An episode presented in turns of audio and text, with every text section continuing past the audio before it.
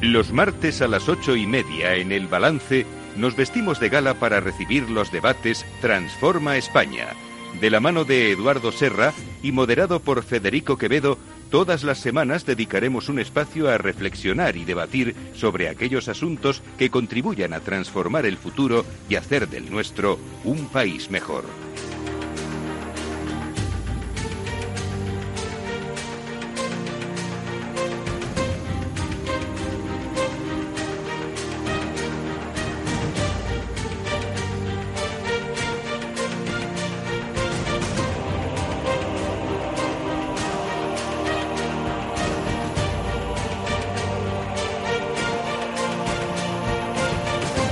Las ocho y media, una hora menos, en las Islas Canarias, en la sintonía de Capital Radio, llegan nuestros debates Transforma España de la mano de Eduardo Serra. Eduardo, buenas noches. Buenas noches, Federico. Y hoy vamos a hablar de algo pues muy interesante y muy importante, eso que llamamos la brecha digital. Muy importante, pero además muy ilusionante. Y Yo también, creo que es de las pocas cosas que nos, en tiempos que parece que son eh, entristecedores, es una noticia buena y esperanzadora. Lo vamos a hacer de la mano de Jordi Ereu, que es presidente de Dispasat. Jordi, muy buenas noches. Buenas noches. Y de Miguel Ángel Argüelles, que es gerente de nuevos proyectos Dispasat. Eh, buenas noches también, Miguel Ángel. Y como siempre, Eduardo nos introduce el tema. Eh, muchas gracias. Vamos a ver. En digitales, la patronal que presido del sector de las tecnologías, de las empresas tecnológicas, digitales tuvo eh, hizo un manifiesto donde decía que uno de los fines principales de la revolución digital en España es terminar con la brecha digital. ¿Qué es la brecha digital? La diferencia que hay entre unas personas y otros, entre unos ciudadanos y otros, de tener acceso a la digitalización. Hay diferencias que no hay quien quite. Yo tengo 76 años y no me manejo en, en lo digital ni la décima parte que se maneja mi nieto de 6 años. ¿no? Pero hay otra, hay otra brecha que sí se puede arreglar. Y es el, el lugar de residencia condiciona tu capacidad y tu coste de acercarte a Internet. Eso realmente es una brecha que va distinguiendo ciudadanos de primera y ciudadanos de segunda. Yo creo que esto habría que deshacerlo, habría que hacer todo lo posible porque los ciudadanos estén todos en las mismas condiciones para llegar a Internet. Dicho de otra manera, el acceso a Internet es un derecho universal reconocido por las Naciones Unidas en el 2015. Sin embargo, la verdad es que en 2021 Internet no llega a todos los rincones de España.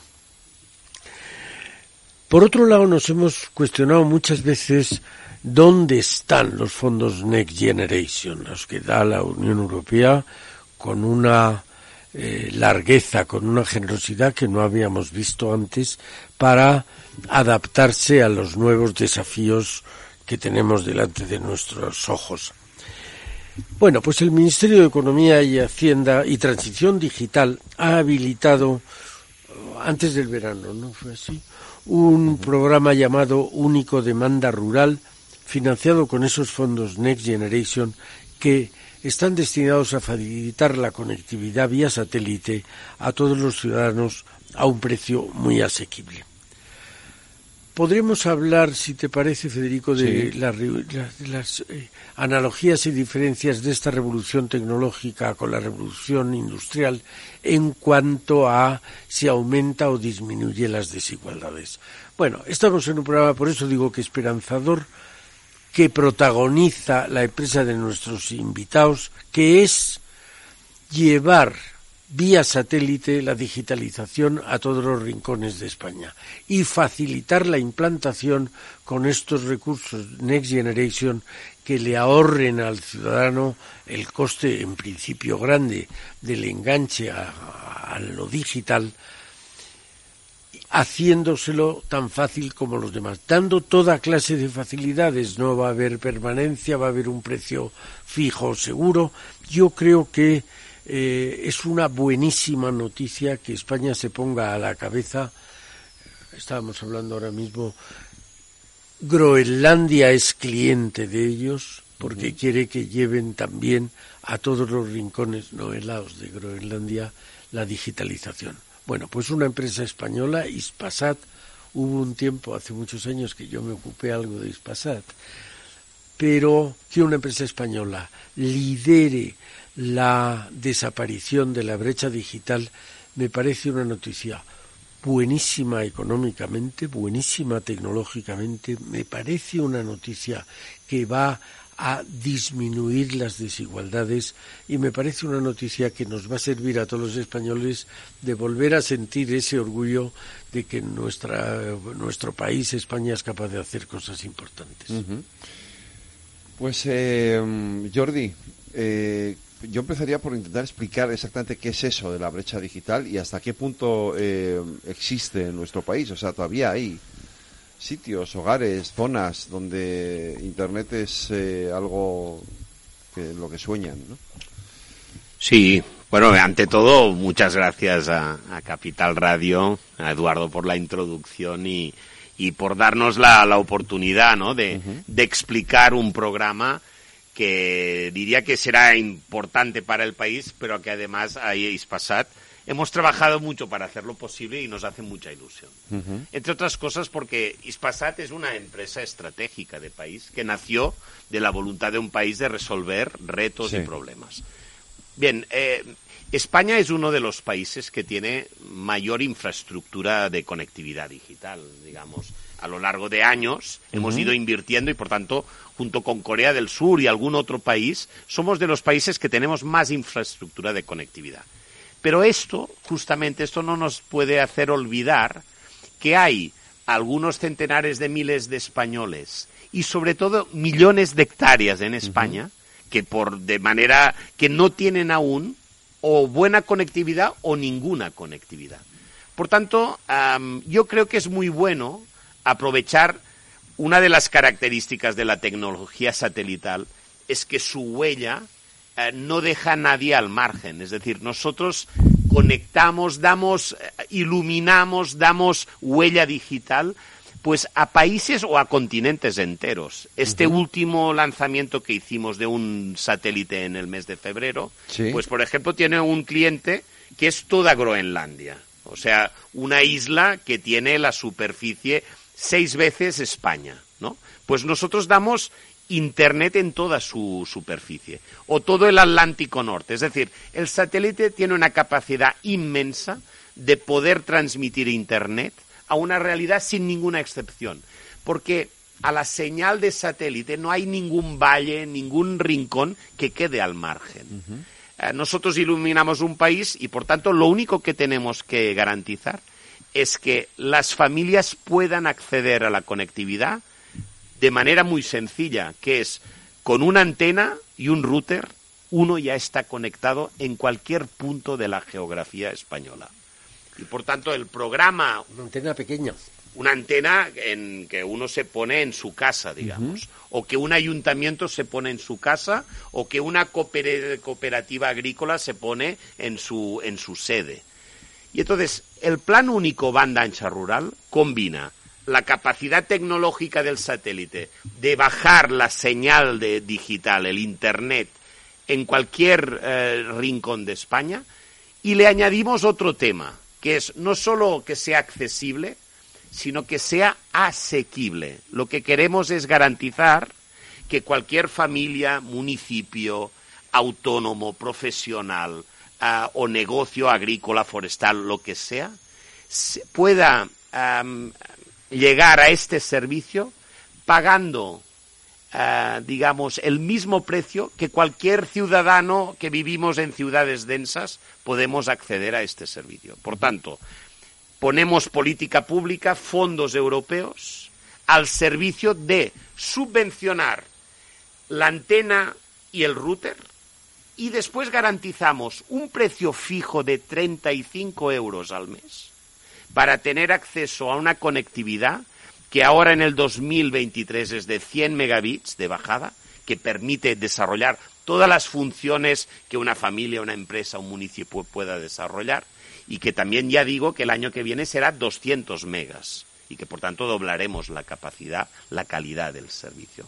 Bueno, este es un programa para universalizar un servicio que con Eduardo a veces hemos recordado que si hace 50 años planteamos la electrificación universal de España, con toda la transformación que supuso, pues ahora estamos en una nueva oleada de transformación de España, haciendo accesible a toda la geografía española y a los centenares de miles de españoles que ahora o no tienen o la tienen en malas condiciones, para generar, digamos, la conectividad es la primera capa que hace posible la digitalización.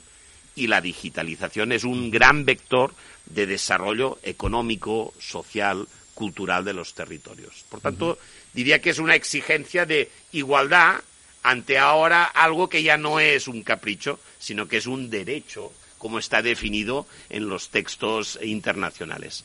Así, además, avanzamos la agenda digital europea y española, que tenía este proyecto y este objetivo de universalizar la conectividad para el 2025.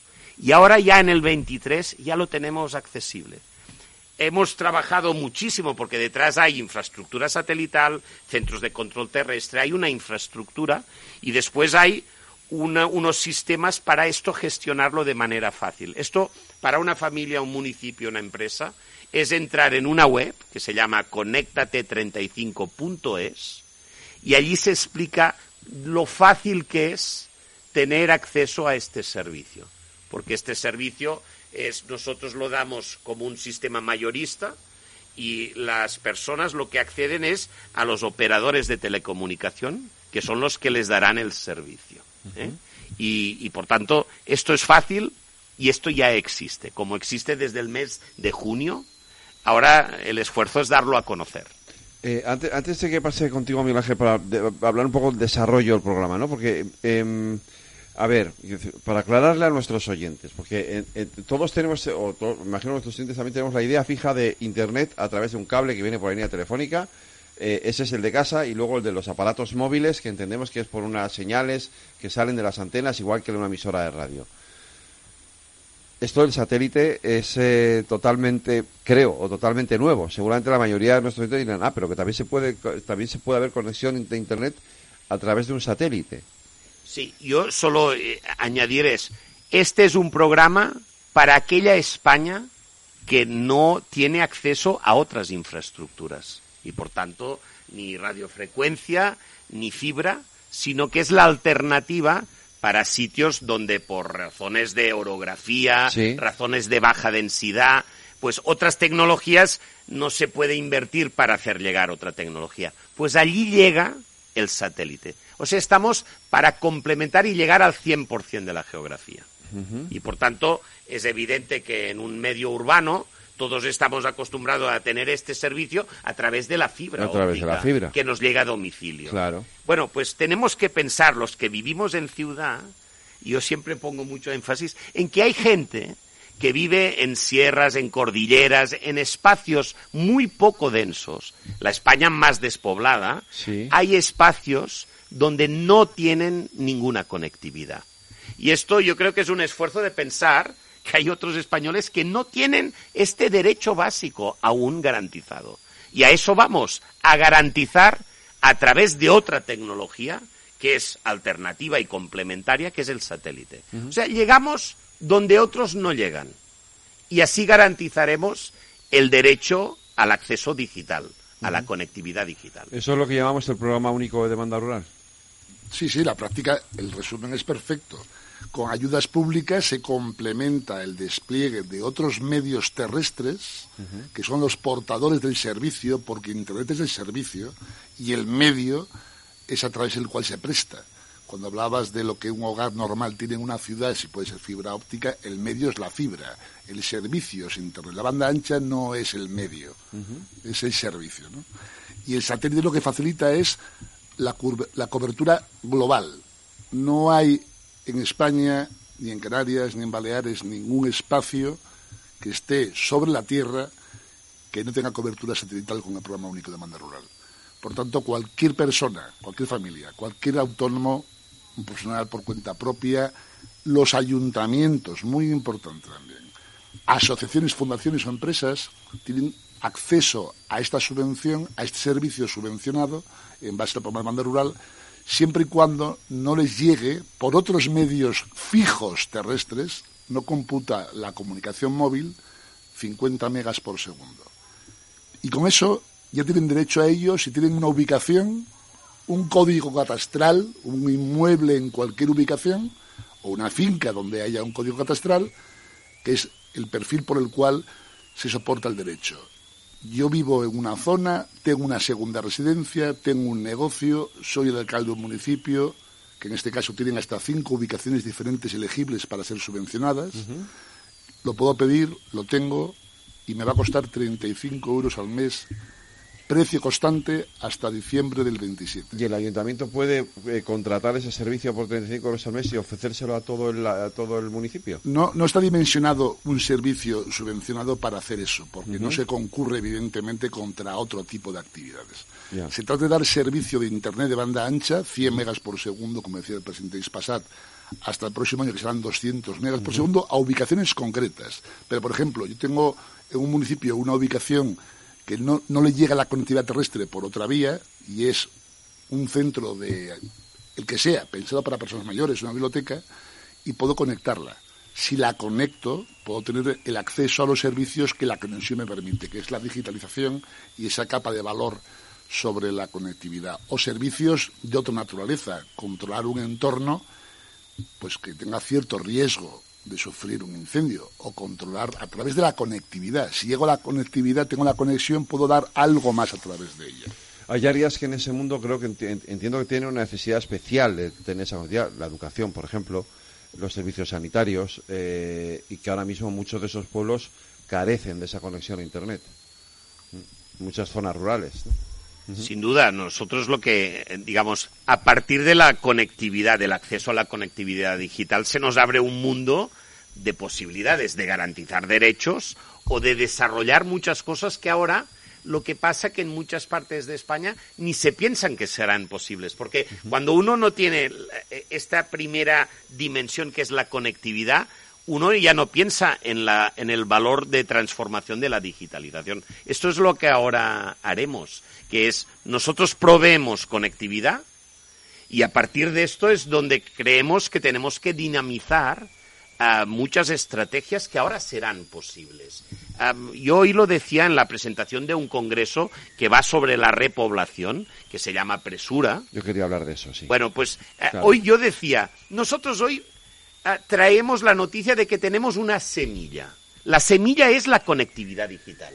Pero a partir de esto, entre todos, ¿eh? por analogía, tenemos que hacer crecer una planta que es toda la transformación, todo el dinamismo económico, social, territorial, cultural, a partir de, esta semilla que es la conectividad. Ahora, si no hay conectividad ya no nos podemos plantear muchas cosas.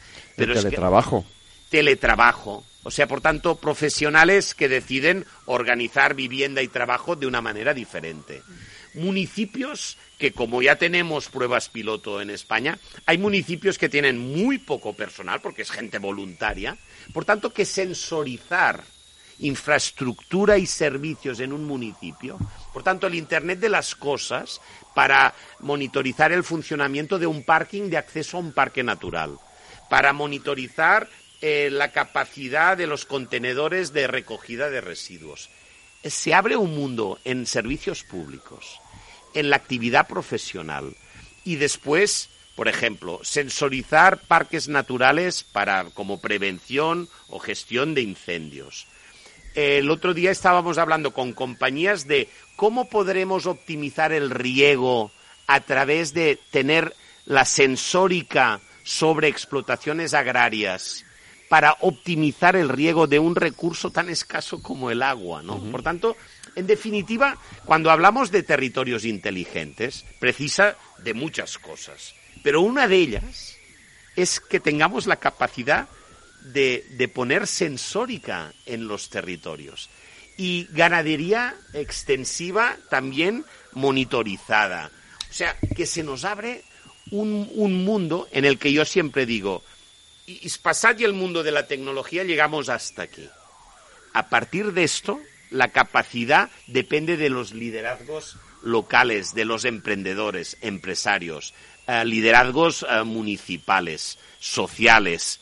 Y esto será, yo creo que, un proceso muy bonito. O sea, no estamos al final de nada, sino en el fondo estamos al, principio. al principio de algo fundamental. Te, planteaba el tema de la repoblación porque evidentemente hay muchos de esos eh, lugares de lo que se llama la España vaciada que se están quedando sin gente y uno de los principales problemas para que haya gente que quiera ir a vivir allí, que podría ir, porque el teletrabajo lo permite, es la conectividad, claro. Si no tienes conectividad no puedes teletrabajar. Sin duda. y, digamos, el, el, proceso de repoblación es la suma de muchos factores, ¿no? O sea, vivienda, servicios públicos, eh, educación, asistencia sanitaria, etcétera. Pero uno de los vectores importantísimos es la conectividad. Esto lo vivimos toda la sociedad española en un momento como fue la pandemia y el confinamiento. Fue como un, ¿no? un ejercicio, digamos, forzado, ¿eh? de innovación social brutal, porque hubo gente de ciudades que se desplazaron a otros ámbitos. Bueno, para desarrollar esas estrategias, nosotros estamos al servicio de esta estrategia de cómo generamos nuevas actividades en la España menos densa para poder fijar y atraer población en la España menos poblada. Y esto es verdad que antes, ¿no? En teoría económica, pues las carreteras, los elementos de conectividad física.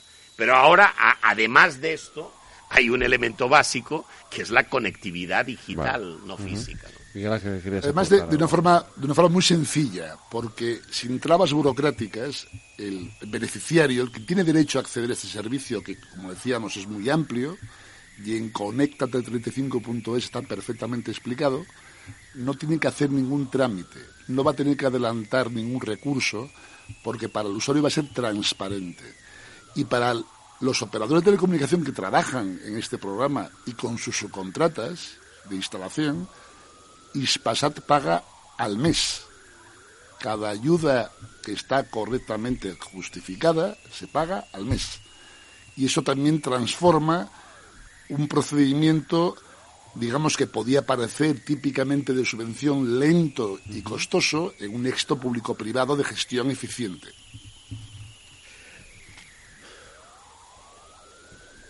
Eduardo, querías. Sí, yo quería eh, antes Jordi hacía referencia a que hablábamos lo que era el Plan Nacional de Electrificación Rural.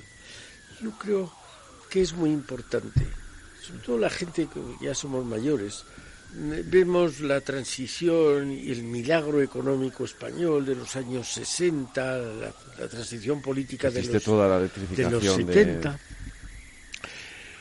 y, nos parecía... Que digo que tú hiciste toda la electrificación de... Bueno, estuve allí en medio. Pero era fantástico porque me contaba un tipo estupendo, Jesús Durbán, me contaba que él, que era de Almería, había visto cómo se tendían cables de energía eléctrica, estoy hablando de los años 60, sí, sí. a pueblos donde no había habido energía eléctrica antes. Y de repente llega la energía eléctrica y me decía, él parecía como si fueran plantas del campo. De repente uno iba viendo una, os decía, una almazara cooperativa o viendo cómo uno ponía una eh, fábrica de cerámica. Esa iniciativa que ahora esperamos que salga. Eso fue el comienzo del desarrollo económico y político español. Y ahora nos parece que estamos en la última fase, que ya no hay nada que hacer. No, señor, no es así. Eso ha tenido también lo ha dicho Jordi, yo creo que no nos damos cuenta. Hace tres años comentábamos en los discursos, mire usted, España tiene más infraestructura digital que Francia, que Alemania, que el Reino Unido, que Italia, que Portugal, juntos. Nadie se lo podía creer. España más que los cinco países más con más infraestructura de Europa. Y eso ha sido estupendísimo, pero tenía un problema. Esa infraestructura digital llegaba a los que llegaban, mucha gente, pero no a todos. Había algunos que se quedaban. ¿Por qué? Porque a las compañías no les interesaba poner X kilómetros de un cable para que hubiera tres potenciales clientes. Sin embargo, como hemos explicado, esto llega a todos lados y no hay un coste adicional. Tú llega desde el aire, desde el satélite, y no es que hay, si hay un eh, hogar más, hay que pagar. No, no, no, el, coste ya está. Y además el Estado va a ayudar sustancialmente. Luego estamos en un momento, termino, estamos en un momento esencial donde otra vez damos una, como decir en rugby, una patada a seguir para propiciar el crecimiento. Lo seguimos comentando a partir de las nueve. Tenemos que hacer una pausa para la publicidad.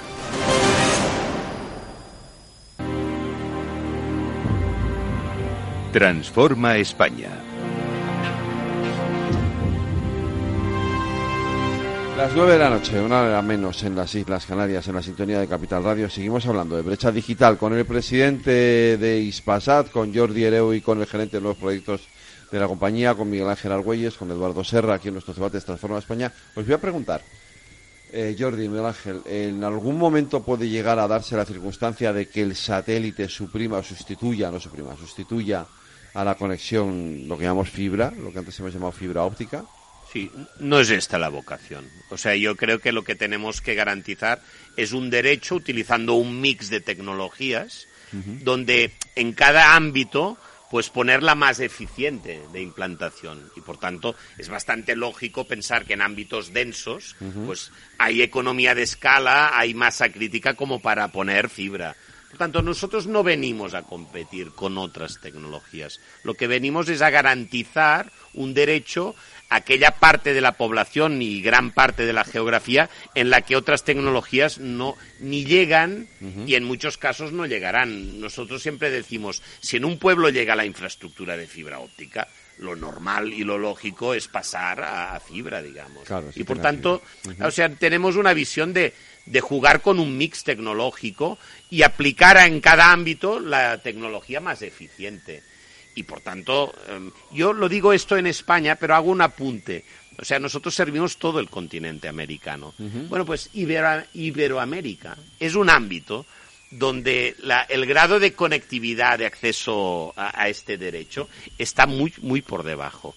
Por tanto, yo ya digo que todo lo que hacemos en España, entre otras cosas, también sirve para pensar que el satélite en Iberoamérica tiene un papel estratégico. Ahora hablamos de eso, sí. Eh, de una dimensión muy importante. Pero la combinación de satélite y fibra sí puede contribuir a que eso que llamamos brecha digital, no sé si que desaparezca, pero casi, ¿no? Bueno, con el satélite garantizamos que se termina la, brecha. Bueno, la digitalización, una cosa es conectividad. Sí. Otra brecha sería la gente que está o no formada en digitalización. Por tanto, el tema de la formación y educación es otro elemento. Hay temas de género, de edad. Pero en todo caso, nosotros la brecha geográfica es la que abordamos y eliminamos. O sea, todo el mundo ahora tiene derecho de una manera fácil a tener acceso. Pasa por una antena y un router que está subvencionado. Y pedirlo. Porque si no lo conozco, igual no, no sé que, ese derecho ya tengo la capacidad de satisfacerlo. Que quizás sea el reto mayor, que quien lo necesita muchas veces no accede a la información necesaria para poder pedir este, hacer, hacer cumplir este derecho. ¿no? Y lo que hacemos una llamada es a, a, a todas aquellas personas, entidades, líderes locales, como decía el presidente, a que nos ayuden a explicar que toda ciudadano, ciudadana, toda empresa, todo ayuntamiento, toda asociación sin fin de lucro, todo autónomo, toda pyme, que esté en este perímetro sin conexión de 50 megas por medios terrestres, lo puede pedir ya. Lo tiene accesible y lo puede implementar cuando quiera. ¿Y estáis teniendo demanda? Por supuesto. Lo que pasa es que estamos empezando. Y hay que. La curva de experiencia del recorrido de un proyecto siempre tiene una, una fase de, push, ¿no? Comenzamos en junio.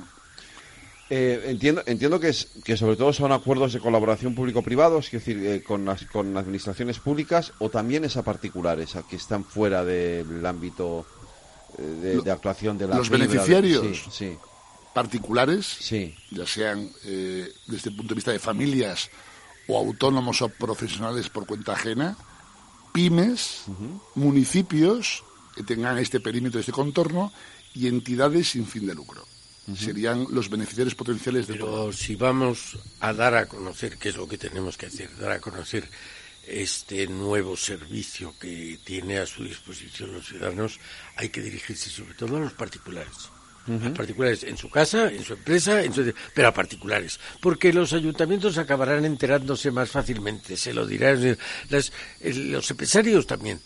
Pero el particular, el que, que además eh, normalmente son personas mayores que no saben que tienen a su alcance una maravilla, un milagro que puedan estábamos hablando de la conectividad con los servicios sanitarios, que estábamos hablando de poder hablar con el con el médico o con el alcalde que y todo eso no, lo, no se imaginan que lo pueden tener. Y menos se imaginan, saben que lo tienen las grandes ciudades. Pero piensan que ellos no lo van a tener. Pues está usted equivocado. A partir de ya tiene usted derecho a solicitarlo y se le va a dar.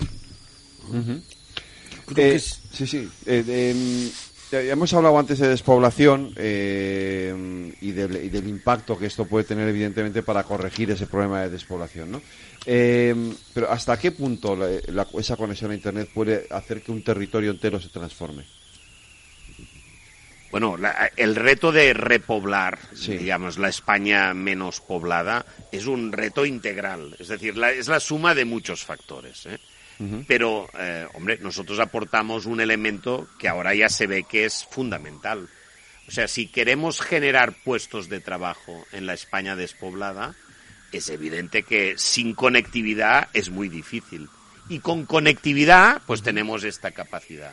Por eso nosotros ahora estamos viendo, empezando a ir, eh, fuimos a Cantabria la semana, hace 10 días estuvimos en Asturias, e iremos a todas las autonomías porque nos interesa mucho el concepto de alianza. Esto lo haremos, lo hacemos en, en las sedes de las cámaras de comercio, con el apoyo de los go- y la implicación de los gobiernos locales, autonómicos, también las diputaciones, porque esto lo tenemos que dinamizar y dar a conocer, porque ahora el gran reto, y por eso agradecemos tanto el poder estar en este programa, no, porque ahora hay el reto de la difusión.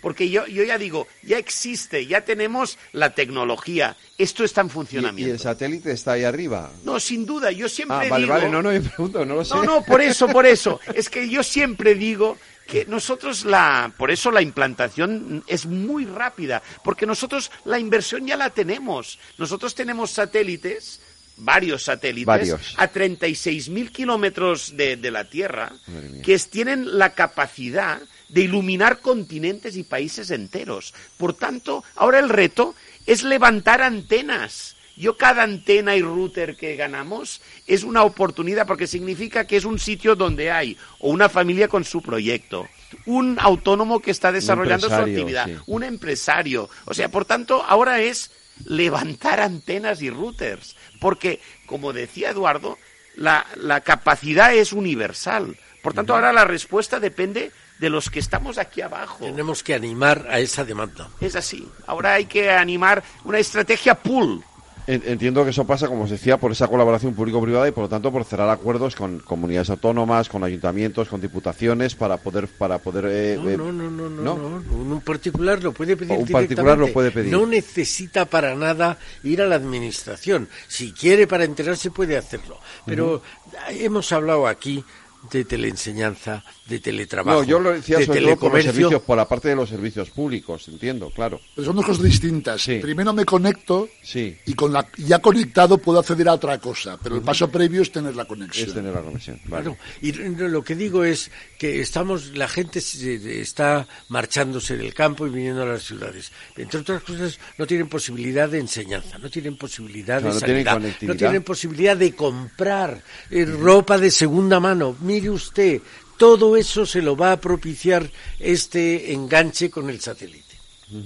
Y empezamos a tener algo muy importante, que son ejemplos, que ya no lo explicamos nosotros, sino eh, Despelta, ¿no? Un- una empresa que gestiona trigos de calidad y que genera, pues, eh, do- todo el sector de la panadería, etcétera, de calidad. Bueno, pues él explica lo que le ha transformado el negocio al estar conectado.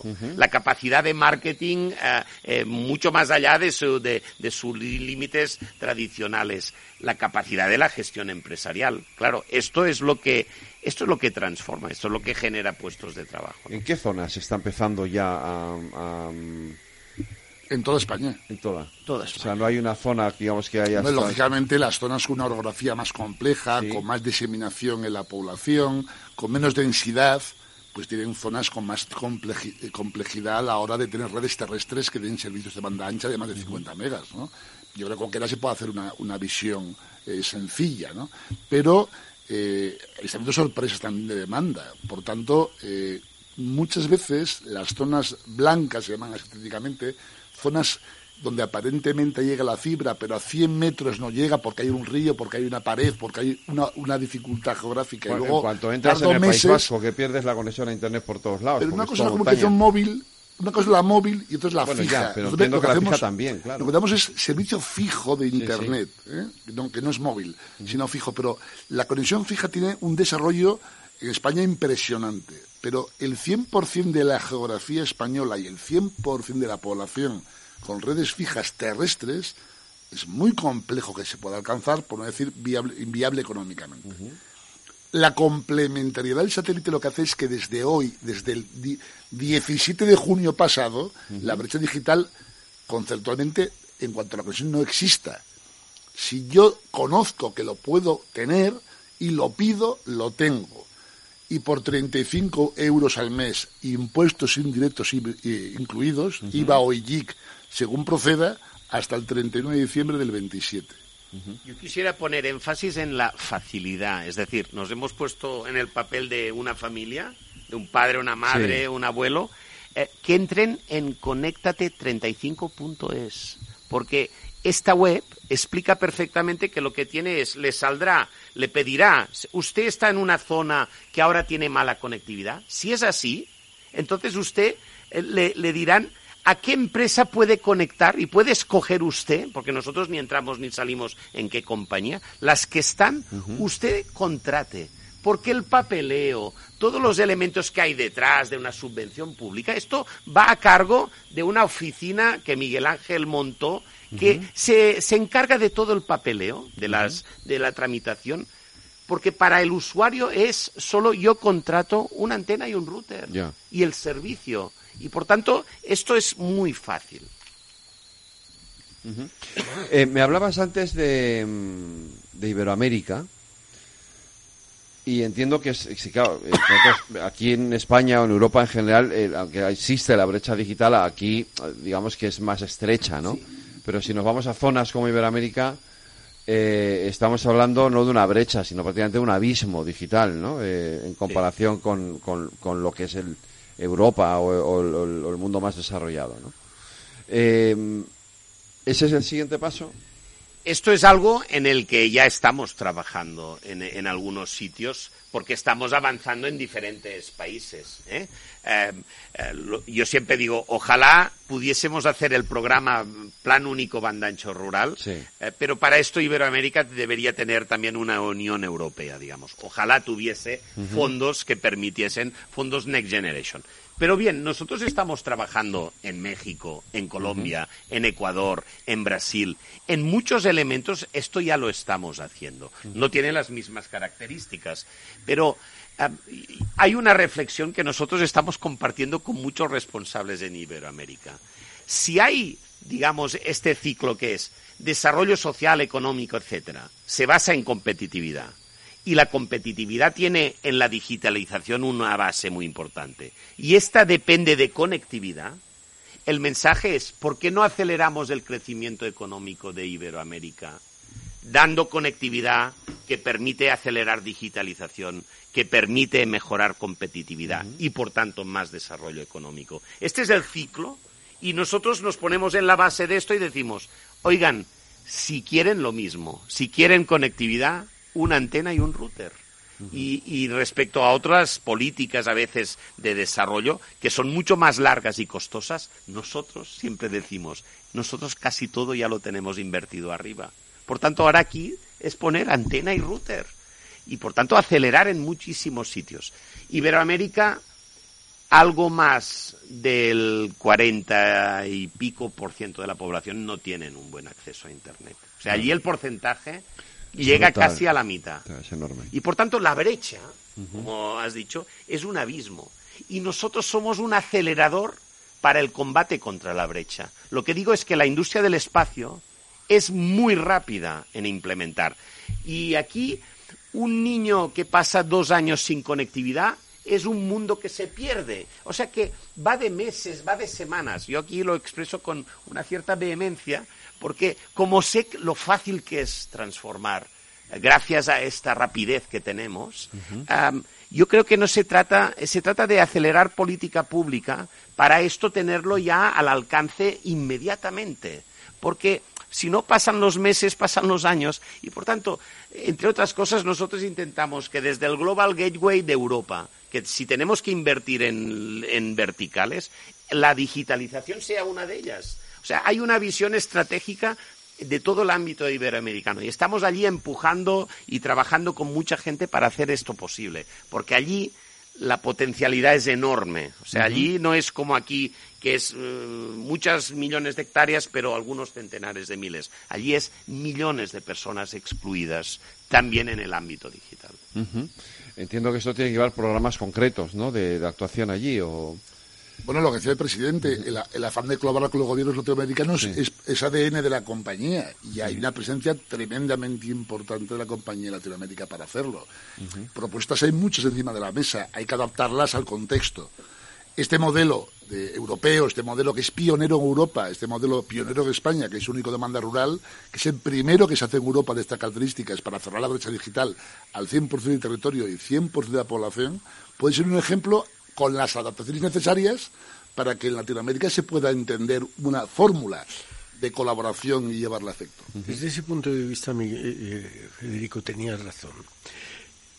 Esto es una empresa, bueno, de capital público, pero da igual, es una empresa privada que vive en el mundo privado, en el mundo de la competencia, y que eh, tiene una joya de producto y tiene que venderlo cuanto antes, no para ganar más dinero, que supongo que también, pero es para cerrar esa brecha digital. Sin embargo, hay una cosa que ya eh, hemos dicho aquí, que es que hay ayudas públicas, hemos hablado de los fondos Next Generation. Quería preguntar por eso, por los fondos Claro, porque y ahí sí es necesario la colaboración pública-privada. La parte privada la pone Ispasat. Yo le doy a usted la posibilidad de conectarse. Para que el otro ponga su dinero para la, antena y el, el router, eso esa gente que normalmente no tiene ese dinero sí necesita una ayuda pública. Entonces ahí sería... Y ahí entran en juego los fondos. Efectivamente. En, Europa sí, en España bueno, hablo en Europa, evidentemente. En, Iberoamérica pues no tienen, no, han arbitrado todavía esos fondos. Pero en Europa sí, en Europa es decir, los, los que quieran acceder a, tienen la posibilidad de hacerlo a través, sobre todo las empresas me refiero, a través de los fondos Next Generation. El plan único está dotado con fondos de origen Next Generation y por tanto es política pública que tiene todo el sentido del mundo para igualar condiciones, aplicas política pública para hacer accesible a, toda la sociedad española, viva donde viva. Esto es Internet, vivas donde vivas. Y lo que tiene es las ayudas públicas, los fondos Next Generation, no van a tener que el privado que llama al conéctate, no, se lo ha solventado todo, lo único que tiene que hacer es que sepa que pedir eso quiere decir que los costes del establecimiento del router y de la antena se los va a poner el Estado dicho de otra manera, se va a poner, Ispasat va a solventarle esa papeleta. Él no tiene que pagarlo. Entonces es una empresa Ispasat le da el servicio y una ayuda pública se lo paga en los gastos de establecimiento, de instalación. Por tanto, es, desde ese punto de vista te decía, tienes razón, ahí hay colaboración público-privada. Pero Ispasat lo puede ofrecer mañana a Groenlandia, suponiendo que sean ricos y no necesiten, no necesiten el, la ayuda pública para poder pagar los euros que sea la instalación. Eh, ¿Cuánto se tarda en poner un.? Eh, o sea, yo, yo llamo, pido, eh, quiero, necesito un router y una antenita. ¿Cómo me lo ponen? Entre la firma del contrato y la instalación no pueden pasar más de 30 días. Por tanto, no pueden pasar más de 30 días. Por, siempre van a ser menos. porque depende también de que yo esté en casa, de que lo pueda atender a quien me viene a hacer la instalación, o sea, esa es la cuestión normal en cualquier tipo de actividad de la vida, ¿no? Pero no más de 30 días entre que se firma el contrato y tienes el servicio funcionando y operativo. Los viejos recordamos en los años 70 que poner un teléfono en tu casa tardaba 18 meses para que Telefónica, que entonces era monopolio de teléfonos, te pusiera un teléfono en tu casa. 18 Uf, meses ya me acuerdo ya. para ponerte el teléfono. y ahora te dicen, le doy a usted con, conectividad digital por en menos de 30 días. Es decir, En cualquier punto de España, Ya, claro, que no es menor. que esa es la parte importante. Eh, Groenlandia ha salido aquí varias veces en la conversación desde el principio y por explicarles a nuestros oyentes qué es lo que está haciendo Ispasat en Groenlandia. Sí, eh, el 6 de febrero de este año lanzamos un, el último satélite, el Sí. Amazonas Nexus. Pues este satélite en el lanzamiento ya tenía tres grandes clientes. Uno es un operador de satélite para las líneas aéreas que Sí. cruzan el Atlántico. Otro es el Departamento de Defensa norteamericano. Y un tercer cliente es la empresa, la, la teleoperadora, digamos, de Groenlandia, ¿eh? que se llama TUSAS. Este es el tercer cliente. Y por tanto nosotros somos proveedores del operador de telecomunicaciones de Groenlandia, que para hacer llegar, son 56.000 habitantes, pues en algunos sitios de la isla, del país, pues le- les llega mediante el cable, Sí. eh, otras infraestructuras terrestres, pero hay una parte en el norte y toda la costa eh, oeste de, de Groenlandia que es imposible hacer llegar ni el cable ni otras infraestructuras terrestres. Pues allí nosotros somos el proveedor mediante el satélite del Internet. Y por tanto, eh, hace 10 días estuve, yo estuve allí en Groenlandia de visita para ver toda la infraestructura de terrestre que ellos han construido para conectar nuestro satélite con su sistema, a partir del que distribuyen en los pueblos aislados pues el Internet, que se aplica en hospitales, en las escuelas y en todos los dom- domicilios. Y, por tanto, es un ejemplo, yo diría que muy plástico, ¿no? El hacer llegar eh, pues Internet en las partes más remotas de Groenlandia. O sea, por tanto, es un cliente más de, de Ispasat. Una pregunta, Jordi, ¿eso se limita solamente al, al en, digo, en Groenlandia a la mm, a- ofrecer el- la conexión a Internet o tiene también algún tipo de, de utilidad para vigilar, controlar, saber qué es lo que está pasando en toda esa zona eh, con el cambio climático? Bueno, como decimos es, a partir de la conectividad, después hay 30.000 u- utilidades y Sí. funciones. Por tanto, eh, bueno, también tengo que decir que Ispasat, que históricamente era gestor de infraestructura satelital, es verdad que ahora hemos hecho un cambio estratégico muy fundamental en la empresa, que es, además de ser gestor de una infraestructura, cada vez estamos entrando más en la cadena de valor y por tanto en la provisión de, soluciones, servicios. de soluciones y servicios. Un poco aguas abajo, digamos, Sí. ¿no? Eh, porque tenemos que competir y estar más cerca del mercado y sus necesidades forma parte de uno de los ejes estratégicos de nuestra empresa para poder competir en este mundo donde tener- tienes que dominar algo más toda la cadena de valor, digamos. Bueno, pues eh, nosotros, eh, por ejemplo, con TUSAS, pues hablamos, de momento os damos conectividad. Y si queréis mm, eh, servicios de valor añadido, esto es algo que estamos hablando cada vez más con nuestros clientes. O sea que podemos encargarnos nosotros de otros servicios. Así como estamos hablando con especialistas en gestión forestal, en gestión del regadío, eh, porque nos interesa mucho entender el mercado al que servimos porque cada vez tenemos que estar más cerca, porque eh, para nosotros también poder proveer servicios. ¿eh? y, y, por tanto, em, hay un tema en Groenlandia que es importante, es los satélites pueden ser una alternativa cuando otras infraestructuras fallan. Es decir, podemos ser el backup cuando otras infraestructuras por algún motivo fallan. ¿eh? Y por tanto, el satélite es la gran tecnología que se utiliza cuando todas las demás caen. En momentos de emergencia, ¿eh? Eh, el satélite es donde se utiliza. En salvamento, en 30.000 eh, accidentes, el satélite es una tecnología muy robusta. muy difícil de, de poder cortar. ¿eh? O sea, un satélite no se corta tan fácilmente como un cable marino. Y por tanto. Terremotos. ¿eh? Los terremotos, el que acaba de pasar Bueno, en claro. Marruecos. Por eso o que en es- Afganistán. O sea, la, la tecnología del satélite es muy resiliente, es resistente, es resiliente, aguanta bien eh, y por tanto, en este sentido es evidente que para Groenlandia, como para Europa, les interesa. Claro, el cambio entiendo que es antes Ispasat ponía un satélite ahí arriba y decía, "Ala, ahora venir vosotros y, y proveer, ¿no? Utilizar, eh, y ahora no, ahora es, también, pero eh, no, ahora yo también quiero proveer mis propios servicios. Por ¿no? ejemplo, a gobiernos eh, de Iberoamérica proveemos algo como sería Sí. el aula digital. El aula digital es no solo la conectividad, sino os proveemos los medios, la formación de los formadores, procesos de, de- de- de adopción por parte de la comunidad local de la digitalización. Es decir, esto es mucho más que ir a una escuela remota, dejar una antena y un router e irte. No, no. Hablamos de aula digital, que es un concepto integral. Claro, esto nosotros lo hacemos. Con otros partners damos telemedicina, que significa el servicio final.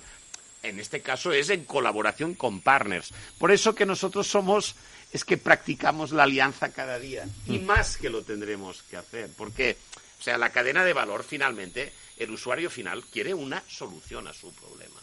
Bueno, pues nosotros cada vez estamos más implicados en algo que, es, hombre, evidentemente supone gestión de una infraestructura espacial, que es todo un mundo apasionante, pero que estamos cada vez integrando más en la, en la cadena de valor. Entre otras cosas, porque es una compañía que se tendrá que defender de los grandes gigantes del espacio, que están Ya. haciendo una disrupción de todo el mercado. Y yo siempre digo, ya, pero en cuidar a nuestro cliente, esto nos da un punto diferencial. Valor y es- añadido. sí, y un valor añadido, y es una barrera de entrada de otros. ¿eh? Porque a simpáticos no nos ganan. Y a pagar impuestos Oye, en España tampoco. yo- yo- Jordi, ¿hay algún paso más? Y cuando algo de, de algún paso más te eh, señalo esto que es un móvil, porque nuestros clientes no me ven. Porque yo, a mí, por ejemplo, me da mucha rabia cuando entro al garaje de mi casa y se me corta la llamada. Eh, y entiendo que esto se, se soluciona, por ejemplo, con, con- con la- con una conexión satélite, ¿no? No, es el es garaje de casa ver, es difícil. Es, que es distinto. Sí. Eh, No dice, lo sé. dice algún jurista que un- yo siempre digo la misma frase porque me lo dijo un buen jurista que lo imposible en derecho no obliga, ¿no? La- las eh, ondas electromagnéticas eh, que usamos en Sí. los satélites, usa la telefonía móvil, usa la radiofrecuencia en general, tienen muchísimas ventajas, pero tienen también alguna limitación. Es que yo si la quiero introducir muy, muy, muy dentro de la Tierra, llega un momento que no llega. ¿Qué hay que hacer? Hay que incorporar otras tecnologías que repliquen esa señal. ¿Puede llegar a hacerse? Sí. Igual te compensa hablar menos por el teléfono en el garaje, pero, pero se puede hacer casi todo. Pero el satélite está para cubrir esta parte más, más amplia de, de los servicios que aumentamos, que ese punto de detalle.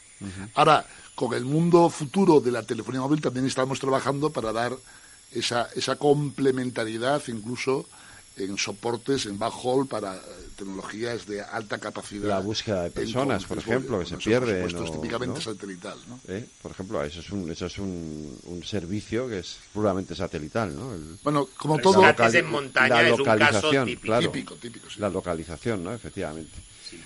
Pues eh, se nos ha ido la hora.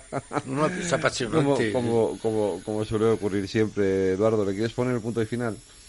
Bueno, yo diría algo que hemos venido comentando y que se mm, traslada de lo que hemos dicho, que es estamos en momentos donde seguimos beneficiándonos de la revolución tecnológica.